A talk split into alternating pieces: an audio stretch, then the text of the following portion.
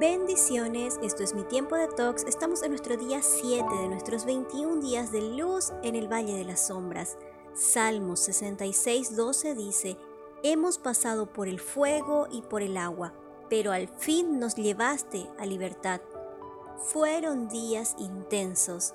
Hemos pasado por fuego, hemos pasado por agua, hemos pasado por ríos, hemos estado en la cima de la montaña, pero hoy llegamos a un lugar casi olvidado, sobre todo por esta era digital con exceso de informaciones, actividades y presiones laborales que aceleran intensamente la construcción de pensamientos que abren un montón de recuerdos sin anclarse a ninguno, por lo que se pierde el foco y la concentración generando pensamientos estériles, fatiga excesiva y aburrimiento. Así que estira tus brazos, estira tus piernas, relájate, mueve tu cuello porque nuestra cita de hoy es aguas de reposo.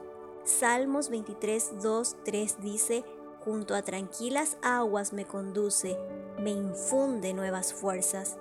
El centro del reposo es estar en oración, es buscar un tiempo para apartarnos es en la presencia de Jesús que encontramos vida, reposo, sanidad y paz. La neurociencia dice que necesitamos entre 10 a 20 minutos de alguna clase de desaceleración. Si no nos permitimos este tiempo, nos agotamos. Pero yo no tengo ese tiempo, me dijo alguien. Sin embargo, lo cierto es que sí lo tenemos solo que hemos decidido llenar este tiempo con otras actividades. Aprende a relajarte.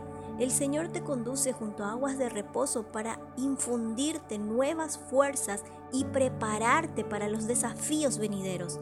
Salmos 90:12 dice, Haznos entender que la vida es corta para así vivirla con sabiduría. Y si hoy no pude con todo, descansa y si mañana me espera un día pesado, descansa. Y si me faltan las fuerzas, descansa. Introduce en tu día un momento de 10 a 20 minutos para estar en la presencia del Señor y tan solo agradecer.